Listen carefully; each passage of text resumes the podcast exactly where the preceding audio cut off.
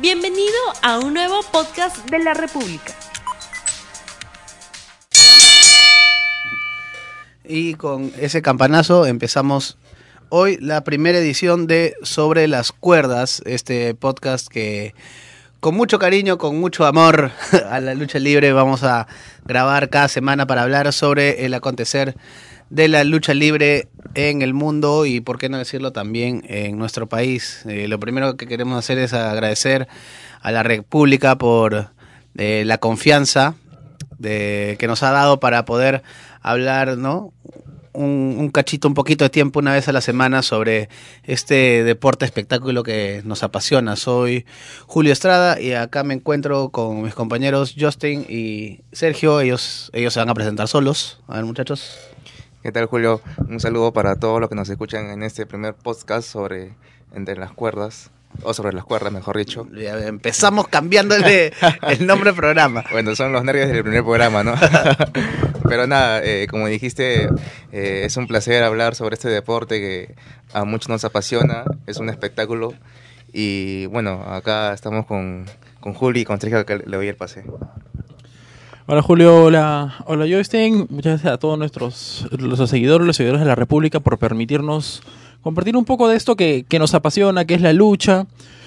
Desde ya les aviso, yo no soy un tipo al que van a contentar así, así por así, ¿no? Yo no me pego al gusto este de, de las ratitas que, ¡No! que, que, que, les gusta, no, que la WWE, que no. Pero vamos, aquí vamos a ser objetivos. Empezó temprano, sí. ¿eh? Empezó la... Si no, no se puede. De una vez. Empezó la- esa campana porque vamos directo. Directo y al hígado. Bueno, y si a mí me hubieran dicho que íbamos a tener un podcast de lucha libre y que lo íbamos a iniciar hablando de algo que no es WWE, no lo hubiera creído, pero la coyuntura así nos manda. Ha surgido una empresa nueva en, en la escena luchística mundial, la All Elite Wrestling, la AEW, que está llamando mucho la atención. Y bueno, vamos a debatir un poco en qué momento está AEW. Ya se puede considerar una, una competencia para WWE, cómo WWE está respondiendo, cómo está tomando la aparición de, de esta empresa. AEW ha tenido su primer pay-per-view, que se llamó All or Nothing, con eh, buenas luchas, un buen espectáculo, un buen show. Eh, partamos desde ahí. ¿Cuál, es- cuál ha sido su, su, su opinión sobre, sobre, sobre Double or Nothing? ¿Cómo lo vieron? ¿Cómo les gustó? ¿No les gustó? A ver, vamos, empezamos. Siento que hubo una carencia en las historias. ¿no? Ya. A diferencia de otras empresas establecidas, grandes, que no han sido improvisadas, ¿sí? Rema- Remarca esta palabra, improvisadas, como All Elite. Todas las empresas han sabido contarte una historia, han sabido llevar el momento, crear una rivalidad, hacer que los luchadores se odien. ¿no? Cosa que no ha pasado en All Elite. De frente, eh, la, la lucha de los de este, ¿cómo podríamos decirle? ¿Goldust? ¿Todavía podemos decirle Goldust? No, ¿Todavía? bueno, llámale ¿Sigue Cody? Rhodes, sigue siendo Goldust. eh, ¿Sí? ¿Goldie? Este, este mini Goldie y este mini Stardust, no sé cómo llamarlo. ¿No? Entonces, ¿pero por qué se peleaban? No, o sea, el honor del papá, el legado, Lo, nada. lo que sucede es que, que- ¿qué tantas historias puedes crear también en un primer evento? Bueno, pero tienes tiempo, tienes Twitter, no sé, aparte, ¿qué un- mejor- unos dimes y diretes aparecen en la tele. Tuvieron un show de presentación por todo lo alto donde presentaron a Kenny Omega, la sensación de Japón. Y nada, sí, seguía sin ¿Te pasar parece, nada. te- te parece que nada? Porque mira, el evento estelar fue Chris Jericho contra Kenny Omega. Sí, Que claro. ya se han enfrentado antes. Sí, ya hay un beef, ahí, ya hay una, ya hay una suerte de rivalidad. Y que por cierto terminó horrible. ¿eh? No, el, co- el, ¿No te el gustó? co- el codazo, este, Judas Elbow creo que se llama. ¿No te gusta el codazo de Jericho? no, para nada.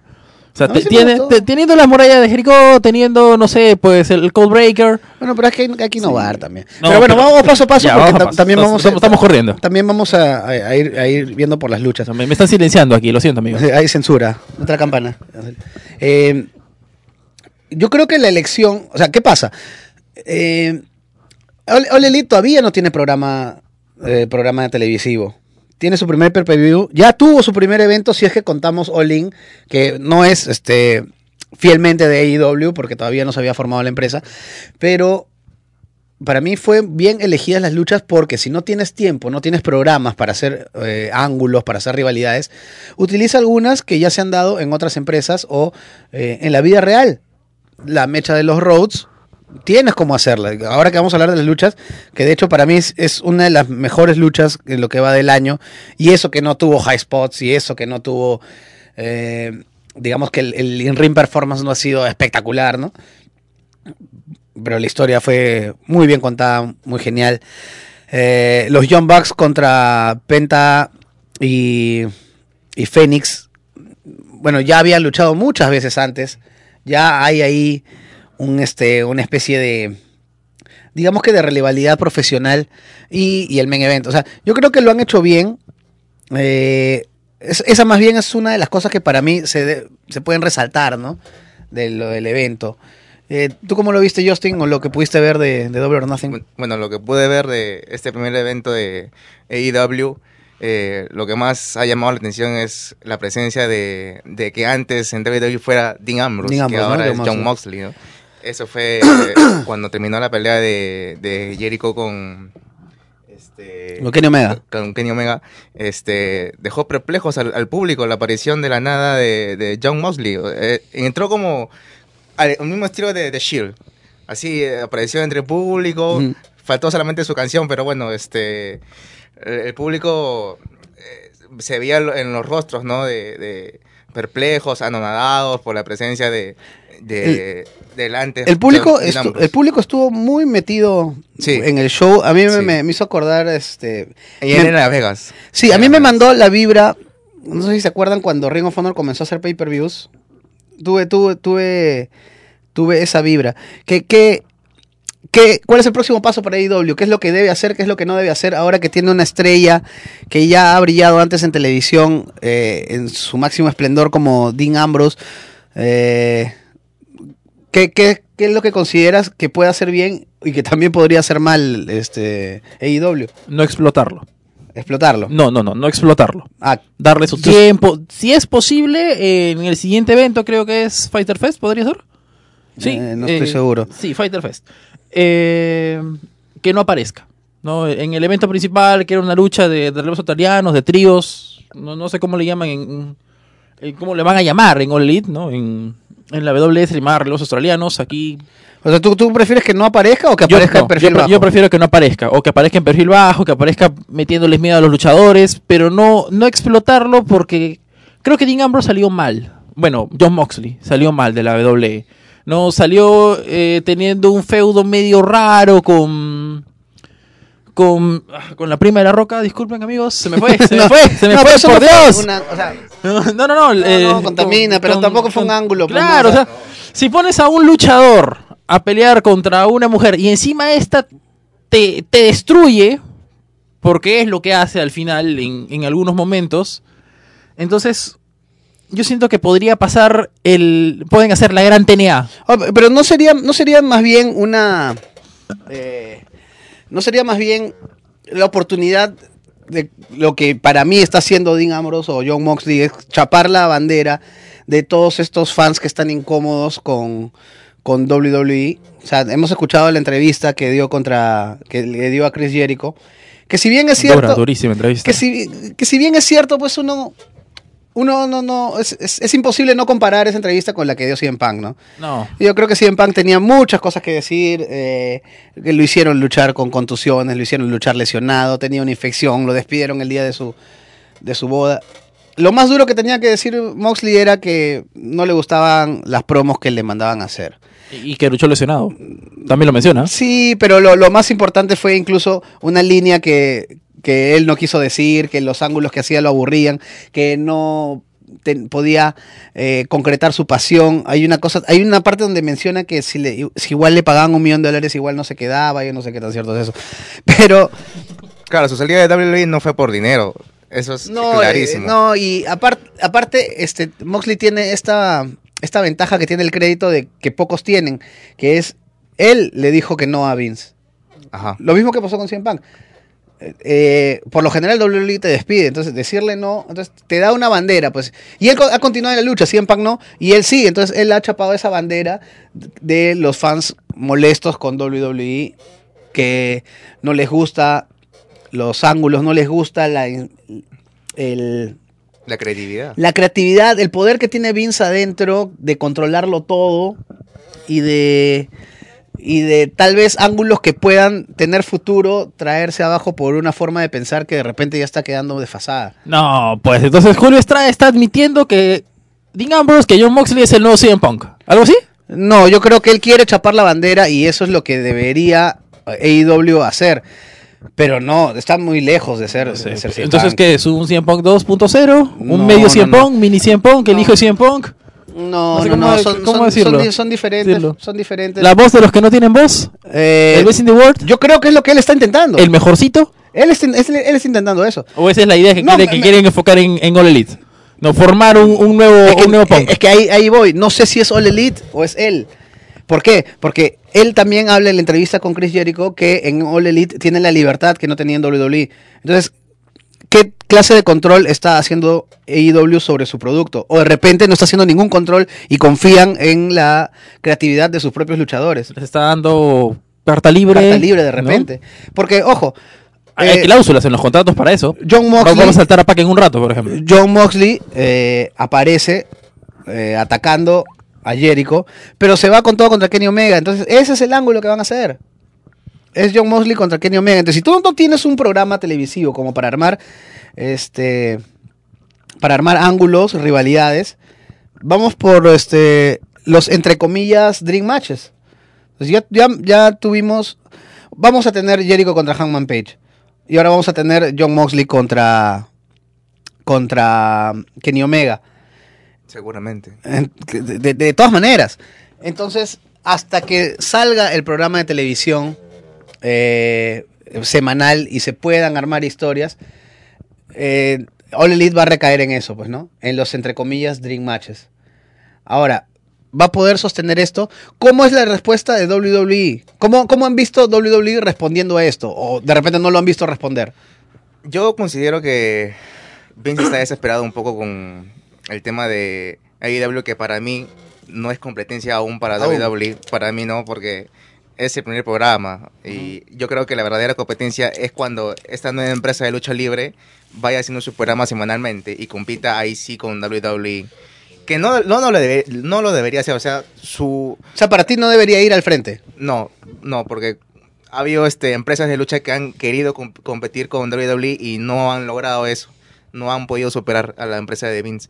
Entonces, yo creo que AEW debe, debe este, hacer su, su historia, sus historias, no pensando en que, ah, ¿cómo le gano a WWE? Sino simplemente pensando en el público, de darle algo mejor para que el público mismo sepa a, a, este, a qué empresa seguir, ¿no?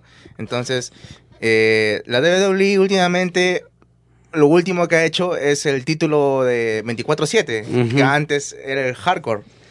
En el año Eh, sí, 2002 más sí. o menos que era se llamaba así y que era de lucha extrema, ¿no? A- a- y que a mí- también podías este defenderlo en las 24 horas en cualquier todos los días. A mí hasta ahora no, no me convence mucho sobre este A cinturón. mí me parece gracioso, y más que todo que ahora lo tiene Claro, es gracioso, puede, ten- puede darle algo que hacer a los a los undercards. Sí, a la- a la- a Pero los- tú ves esta, este nuevo título como parte de la reacción. yo considero que sí. Eh, a- algo curioso, Encima lo presentó Mick Foley. claro, algo curioso que, que me parecía es que por años TNA, por ejemplo, ha intentado eh, competir directamente, atacaba directamente a, a WWE. eh, se fueron a los lunes por la noche, cambiaron su hexágono, que era lo más identificable que tenían, por ring, llamaron a Hulk Hogan, llamaron a Eric Bishop. Se creó un stable llamado BKM, donde atacaban directamente a DX y los retaban directamente, y para WWE no era ni una mosca. Nunca los mencionaron, nunca los reconocieron. Cuando había luchadores que regresaban de TNA a WWE, no mencionaban que estaban en TNA. Pero aparece AEW y ya se lo ha mencionado por lo menos dos veces. ¿Tú cómo notas, Sergio, la reacción de WWE? ¿Ves nervios? Mm, más que nervios, ellos están asimilando de que, a diferencia de TNA, que nació siendo chiquito, que fue creciendo, que fue cayendo en, en- en los errores que en algún momento tuvo la, la WCW, ¿no? Y tuvo Contrata- reacción. Claro, que han habido eventos de WWE donde la gente gritaba TNA cada vez que no, Claro. no había algo que le gustaba Sí. en el ring. Claro, pero eh, a lo que voy. Entonces, eh, TNA cometía los mismos errores que WCW. Contrataba luchadores, los, los hacía grandes cuando en la WWE, en la WF, como quieras llamarlo, en ese tiempo, eh, eran pequeños. ¿No? Entonces tú tenías a un luchador que la semana pasada estaba siendo destruido por todos, coronándose campeón a la semana siguiente en otro programa. Entonces, ¿cómo lo veías? Como una Liga B. No, el ascenso para las estelares. Teniendo, eh, teniendo gran talento dentro de tu misma empresa. Sí, claro, por supuesto. Jamás. es imperdonable para, para cualquier empresa contratar a Russo y que Russo degrade a un gigante como era Samoa Joe en, en aquel momento o un AJ Styles y lo pongan en rivalidades sosas, tontas, por no decir al- otra cosa peor, ¿no? y lo pongas de estelar a Hulk Hogan, lo traigas a Scott Hall, eh, Scott Steiner, pues, o sea, el, el mayor bulto de la historia de la lucha. Scott Steiner. ¿no? No, o sea, Big Papa, ¿no? The Big Bad Booty Daddy. Claro, exacto, ¿no? El, el tipo que se acostó con mil mujeres en 1998, palabras de él, ¿no? Eh, no puede ser un estelar degradando a tu producto que te llevó a la cima. Claro, o sea, eh, básicamente eso es lo que se apunta a lo que fue la, la debacle de TNA, que ahora Claro. después fue Global Force, después fue Impact y ahora no sabemos No, muy no bien- sabemos cómo se sabemos llama. Es un híbrido, es un híbrido. Eh, no funcionó golpearlos directamente. No. No. funcionó también, o sea, yo tengo un soft, soft spot, como dicen los gringos. Ajá. Yo le tengo mucho cariño a Ring of Honor, por ejemplo. Pero Ring of Honor quiso hacer todo lo distinto de TNA. Quiso abrirse, quiso ir a otro público, quiso mostrar un producto muy diferente, quiso revalorar lo que es el talento en el ring y tampoco le funcionó. Porque lo que estamos viendo de Ring of Honor ahora no es lo que veíamos hace años. Porque los talentos fueron dejando, se fueron yendo y los que han aparecido pues no han tenido el mismo calibre que los que se han ido yendo y en eso tiene mucha culpa también NXT que ha sido Claro, una de las... en NXT son, son las indies de, de la WWE, por así decirlo. Ya bueno, pero vamos, seguimos en Bueno, AEW. nos estamos- nos W- estamos desviando. WWE mencionó dos veces ya AEW en, la, en el discurso de DX, en, en el Hall of Fame, que bueno, DX tiene cierta licencia, y también eh, Sami Zayn lo mencionó. Entonces, Sí, están, cierto. están- reconociendo a, a, a AEW con un solo evento. A, a mí eso es lo que me parece más, este, más, más, impresionante. Incluso a- al mismo Triple H le preguntaron en una conferencia de prensa, estaba leyendo un poco, y le preguntaron sobre si eh, esta nueva empresa este, era competencia para WWE, y él lo negó. Él dijo que, que no, no se siente preocupado, y que si podría competir es primero con NXT. Que justamente en otoño estaban diciendo que va a ser los programas semanales de AEW y va a coincidir con un evento de NXT. Entonces ahí es probable de que Triple H muestre algo más. Claro, todo se va a aclarar un poco más cuando sepamos qué día exactamente, porque se habla de martes, pero no se sabe exactamente qué día exactamente irá el programa de, de AEW, cuánto va a durar también. Este, yo creo que tiene con qué, tiene con qué trabajar AEW, tiene, tiene luchadores reconocidos. eh, un comentario aparte del el- Cody Rhodes contra Dustin Rhodes, que yo creo que muchos eh, luchadores o aspirantes a luchadores tienen que ver esa lucha y se den cuenta que lo más importante de una lucha es contar una buena historia. La historia se cuenta con el cuerpo. Entonces no, no es que estemos dejando de lado la, la habilidad atlética, pero si a eso le juntas un- una buena historia, no, no me refiero a las historias que hay, pues este, la promo, me refiero a la historia dentro del ring. Porque Lo que contaron estos dos tipos fue alucinante y para mí es una de las mejores luchas ahora en lo que va del año en, en todas las empresas. WWE me parece que estar hay algo de nervios como como creo que se evidencia por lo que ellos mencionan, pero no hay reacción. O sea, yo acabo de ver el, el Raw del lunes y un programa de tres horas me ha dejado eh, cinco luchas Increíble. de, la- de la- de las cuales una fue un- una lucha de pulseo, de arm wrestling, entre Strowman y, Bobby ¿Y Lashley. Lashley? Sí. la otra fue, una fue Peyton Royce contra Nikki Cross, que Peyton Royce todavía está un poco verde. Lacey Evans contra Charlotte, Lacey Evans que también está todavía verde, que terminó en DQ la lucha. Y bueno, la abridora y, y Ricochet Cesaro, que bueno, sí, siempre se mandan buenas, buenas mechas. Entonces, no, no, no, veo, no veo una gran reacción en lo, en lo, en lo creativo. Y los reportes hablan de que el principal cu- culpable es Vince McMahon. ¿ustedes creen que ya es momento de que Vince diga, ¿saben qué muchachos? Voy a sacar XFL, me voy a ver eso un rato, Triple H, tú eres el men.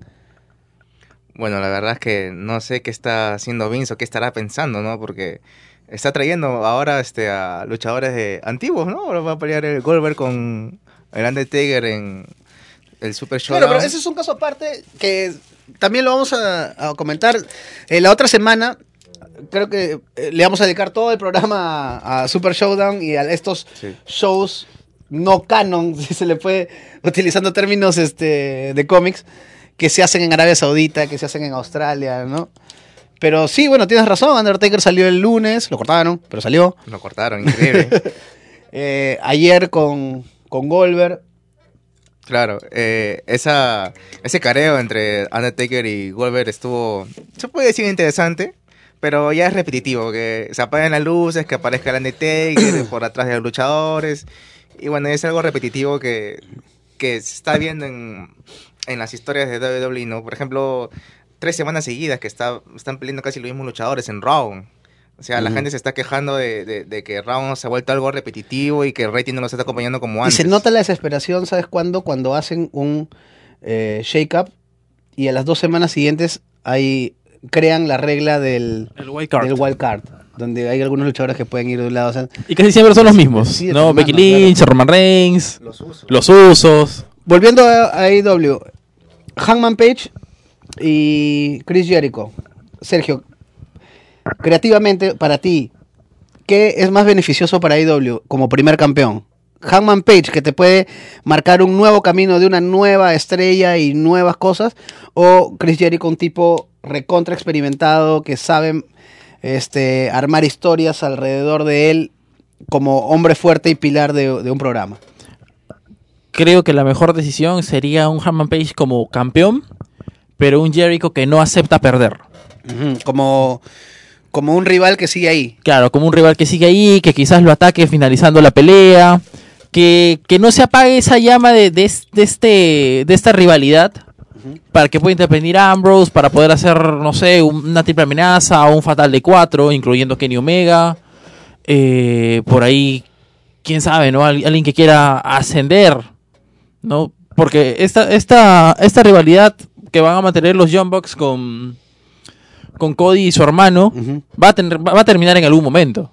Sí. ¿no? Y cuando termine, Cody no se va a quedar esperando un título de, de- de media tabla. Que podría incluso terminarse en la misma lucha que se va a dar, eh, estamos estimando en, en All Out, porque eh, termina Cody, Cody contra Dustin y parece que daba un, daba un ambiente que parecía que Dustin se iba a retirar en ese momento. ¿no? claro. Y retirarse en una de las mejores luchas de su carrera, a los cincuenta y tantos años, pucha, qué mejor. Pero van a ser, van a ser pareja. No sé si da para más eh, Dustin Rose en, en AEW, pero, pero sí, la, la- la división en pareja, si es que llega a quedarse, también se va enriqueciendo. Tienes a una de las mejores parejas del mundo para mí, como Penta y, y Fénix. Tienes a los Young Bucks. Entonces, Los, los güeros, también Angélico y Jack Evans. sí, No, que también Directamente le triple ganaron A. a los Best Friends. A los Best Friends, Entonces, ya, tenemos varias. Entonces, Chuck Taylor creo también, ¿podría ser? No, claro. Jack Taylor, Chuck no, Taylor, Chuck Taylor y, y Beretta. y, y Beretta, Beretta. claro, los Best Friends. Este.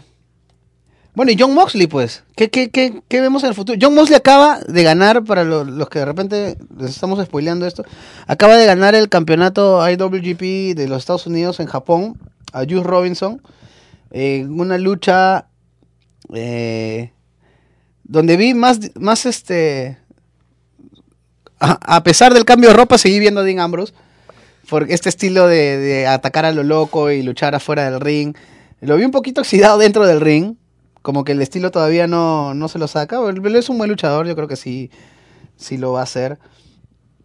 Eh, ¿Cómo debe tratar a John Moxley este, AEW? Bueno, yo creo que como, ¿Como, decía como, Sergio como su gran inicio- estrella o todavía...? Como decía Sergio al inicio, ¿no? Que creo que hay que tener un poco de mesura, de tranquilidad para llevar a, este, a, a John Moxley. Porque cuando fue campeón en WWE, como que no tenía ese protagonismo como sí lo tenía un John Cena, como no tenía un mismo Triple H. Yo creo que eh, fue campeón y no, no, no hubo simpatía con el público. A pesar de que, o sea, es buen luchador, ¿no? No, Tiene y- sus gestos de locura que... Y además, Pero- John Mosley está, como le dije hace un rato, está chapando la bandera del rebelde. El que se está rebelando contra el status quo de la lucha libre poderosa. Entonces llegas a una empresa que de por sí ya es rebelde. O de por sí ya tiene la, el aura de rebelde. O sea, si, si me dices que el, el mazazo de Cody Rhodes al trono de Triple H no es una, una rebeldía, entonces no, es no- un no sé mensaje clarísimo. Entonces, si él, es, si él es el gran rebelde de la lucha libre mundial y llega a la empresa rebelde, este, ¿sobre qué te vas a rebelar? Porque estás en, estás en, tu, en tu océano. Entonces, eh, yo lo veo más bien a John Moxley, o quisiera a un John Moxley Hill. Un John Moxley Hill. Hill. O sea, me estoy revelando de la empresa poderosa y estoy llegando a otra que se supone es la rebelde. A pues no, me voy a revelar contra esta también, porque acá está Cody Rhodes, acá está Chris Jericho. Ustedes quieren hacer lo mismo que está haciendo el WWE. A mí no me vengan con el cuento de la rebeldía. Y ustedes fans son unos hipócritas. O sea, ese es el, el ángulo que el yo ángulo, utilizaría. claro, el personaje. Ajá. Ese es más o menos el ángulo que yo utilizaría. ¿A ustedes les parecía tan malos los segmentos de Dean Ambrose como, como él lo hace ver en, en el, en el podcast de Jericho? No malos, pero se notaba cierta cierta pérdida de, de protagonismo de Dean Ambrose cuando hacía las promos. Creo que cuando fue eh, campeón de la WWE antes de la división de marcas, eh, que fue poco tiempo en realidad, gana esta triple amenaza, se lleva el título SmackDown, eh, Raw se queda sin título antes, de- antes del, del título universal, y de ahí su mejor, su mejor rivalidad fue contra... Uf, es- encontrar una rivalidad es, es complicado. Sí, ¿No? Entonces- justo antes de entrar lo estábamos pensando, ¿no? Con- No, ¿cuál- cuál- una, gran, una gran lucha de Dean Ambrose Como campeón. en WWE. De repente, no como. Ya, no como campeón, pero sin The Shield. Una Mm. gran lucha de Dean Ambrose que queda para la historia. Una gran lucha, no tanto, pero una buena construcción de, de rivalidad creo que fue contra, contra Dolph Ziggler. ¿No? Ziggler llegaba con este... Coincide en lo que es la construcción y Sí, coinciden claro. que no en, tanto en la lucha. No, no, no, la Ah, lucha, la lucha química. decayó de una manera terrible. No, y para mí fue una cuestión de química, porque Dolph Ziggler contra The Miz, que The Miz es un luchador de nivel inferior a Moxley, El rey del estilo suave. pero la lucha fue mucho mejor. Había mejor química entre ellos. Contaron una buena historia con esto de que, de que si pierde se retira, todo.